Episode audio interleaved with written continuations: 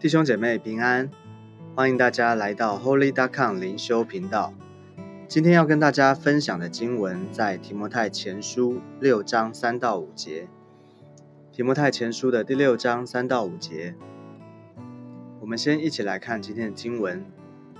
若有人传异教，不服从我们主耶稣基督纯正的话与那合乎敬虔的道理，他是自高自大，一无所知，专好问难。争辩言辞，从此就生出嫉妒、纷争、诽谤、妄疑，并那坏了心术、失丧真理之人的真境。他们以金钱为得利的门路。今天我们的这段经文里面讲到，做一个教会的牧者，他应该要怎么样来面对、来处理在教会当中那些传异教的，或是没有传准确真理的人。这些传异教的呢，在神的眼中是与基督敌对的，因为他们不合乎真理。这一类的人呢，我们应该要拒绝他们，抵挡他们，因为基本上这样的人呢，不是基督徒要传福音的对象。对于违背真理的人呢，或是违背真理的事，其实圣经是讲的很清楚的，界限是很清楚的，是就是，不是就不是，没有模糊的空间，也没有模棱两可。或者是也不是要两边都讨好，因此呢，我们要很留意真理到底是什么，我们要弄清楚信仰，不能够不清不楚。那我们会想说，教会的里面怎么样？为什么会有这些传异教的人呢？或者我们应该说，我们应该问的是说，有传异教的人在教会的里面，为什么没有人发现呢？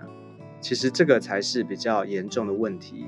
就是说，有人在教会的里面传似是而非的道，竟然没有人发现。你觉得这样的情况呢，是不是很可怕呢？因为这表示说，在教会的里面的人都不清楚真理了，哦，听的人也不清楚，分辨不出来。这就好像是圣经里面说，耶稣形容的瞎子领瞎子，结果两个人呢都要掉在坑里。好，那我们就来看，我们就来思考一个问题：真理是从哪里来？是从神的话而来，对吗？所以就是说，神说的话才是最保险、最能保证是不变的，是真理。所以就是从我们啊最保险的呢，就是我们所读的圣经。所以我们相信呢，圣经都是出于神的话，圣经有至高无上的权威。我们相信圣经是绝对的真理。哦，任何的道理或是以为的真理呢，如果跟圣经有抵触的话，它就不是真理。再说一次，就是任何的我们说的说的话、道理啊，或是以为的真理，如果跟圣经有抵触的话，它那它就不是真理了。好，这是一个很重要基础，我们需要了解。所以回过头来，我们来看今天这段经文里面，他说教会里面怎么会会有传异教的人呢？其实我们要想说，啊，今天呢，如果这个传异教的人他讲的没有人理他，他就应该就不会继续留在这个地方。也所以也就是说，他传了，他讲了。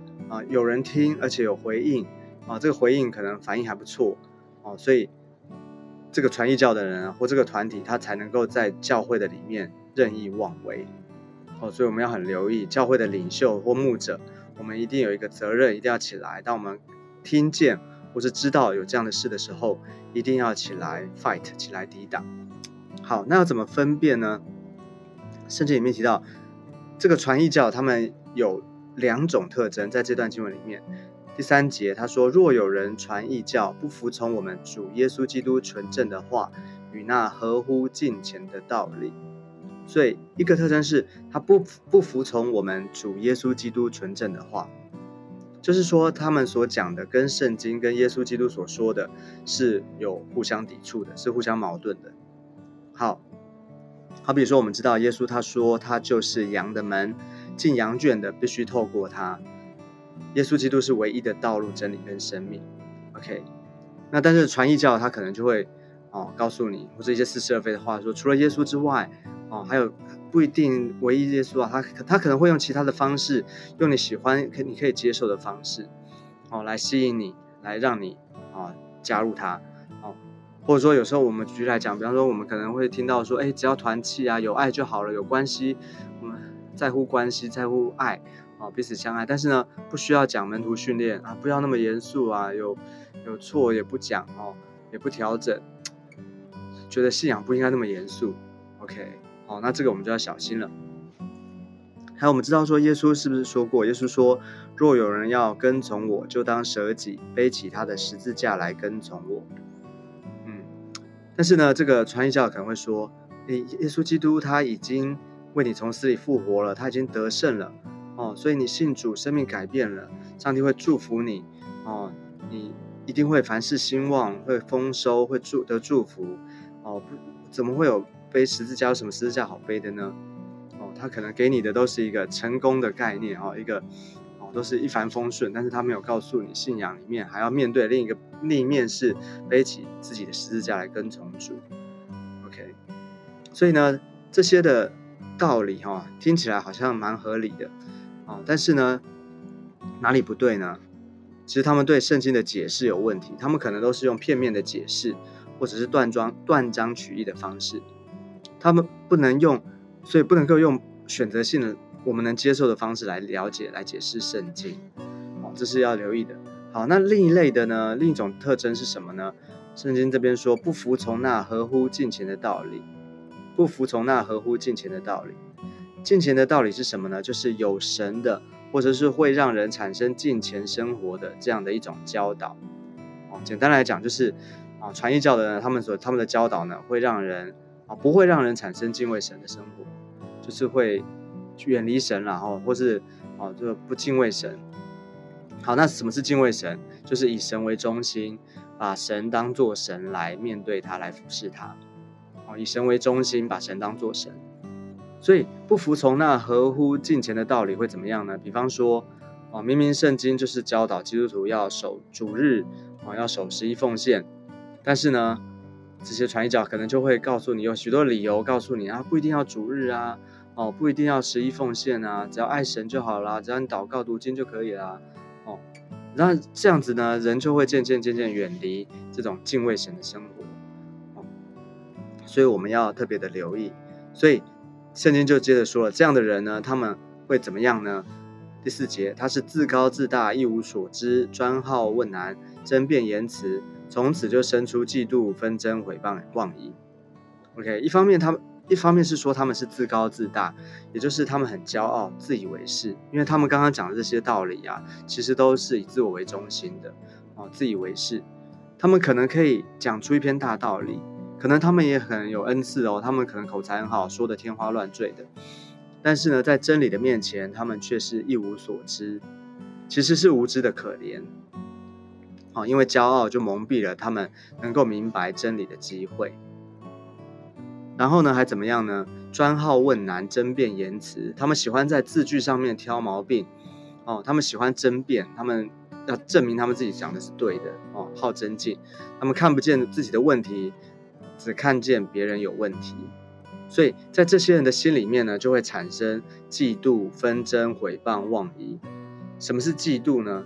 就是看不惯别人比你好，哦，看不惯别人比你好，别人比你强，哦，就有嫉妒。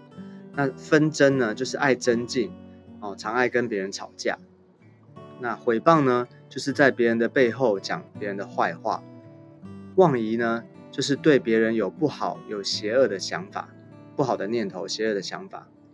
哦，对，我们讲讲过这些转译传译教的，他们因为啊，他们会有这样的结果或现象呢，是因为其实他们的源头不对，他们不是连接于真理的神，哦，他们连接的其实背后是撒旦，是仇敌。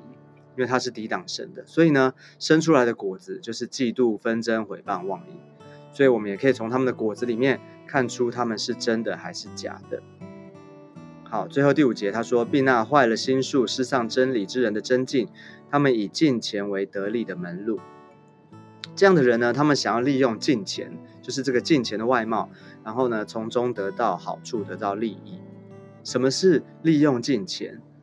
利用就是啊，他。可能表面装的很像，表面装的很像，可能他也在教会服侍啊，他也在敬拜啊，在祷告会啊，哦，其实你看他好像觉得很属灵，但是私底下他是怎么样的人呢？其实他可能里面充满了自己的私欲，哦，他想要利用啊，别人觉得他很属灵哦，这些的这些他利用他这些的外在呢，哦，但是呢，其实他自己他想要得到更多的好处举例来讲，有没有可能在教会里面啊，教会的领袖也有可能哦，就是利用职务之便，将公家的资源哦这些财物哦拿来私人的使用。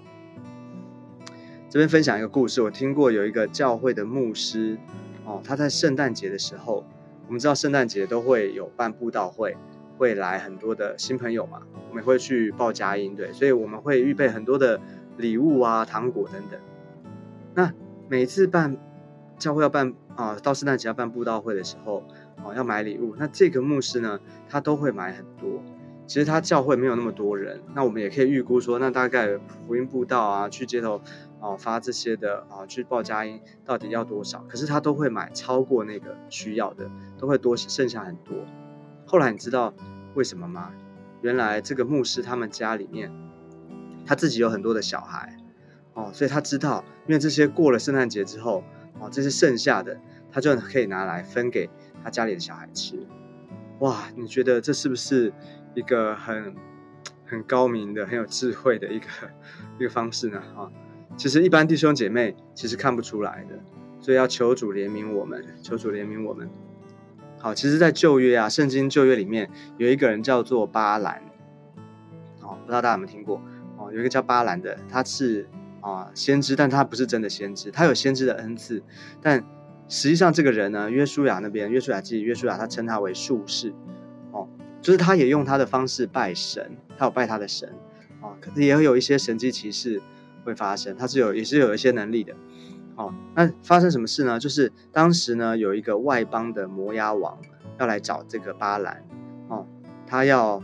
哦，外邦的王摩押王嘛，他要攻击攻打以色列，哦，是敌跟以色列神的百姓是敌对的，哦，他想要来攻打，可是一直没有办法，所以他要来拜托这个巴兰能够帮他，所以他给这个巴兰哦，给他条件，要给他很多好处，给他钱财这些，希望他能够用他的恩赐哦来咒诅以色列人，来咒诅以色列人。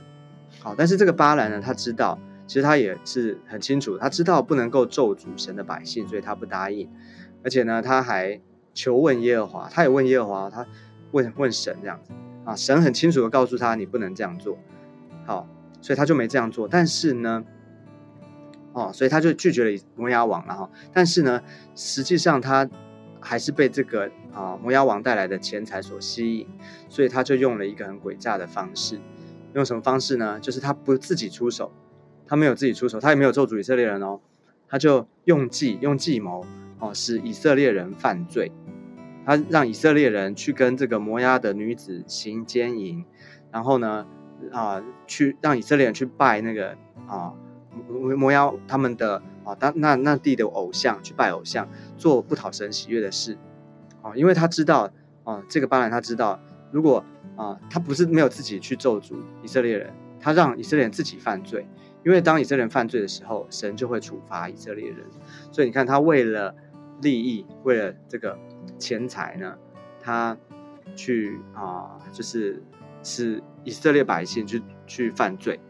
啊，的确，后来在以色列当中就发生了瘟疫，死了两万四千人。啊，后来呢？但是呢，你知道后来巴兰的结局是什么？巴兰结局，他也得到了应得的报应，就是他在一场以色列人在攻打米甸人的这个战争当中呢。他被杀死了。OK，好，所以这个啊，不管是刚刚讲的例子啊，或者说圣经这个讲到巴兰的故事呢，这些告诉我们什么呢？就是什么是属灵，什么是近前。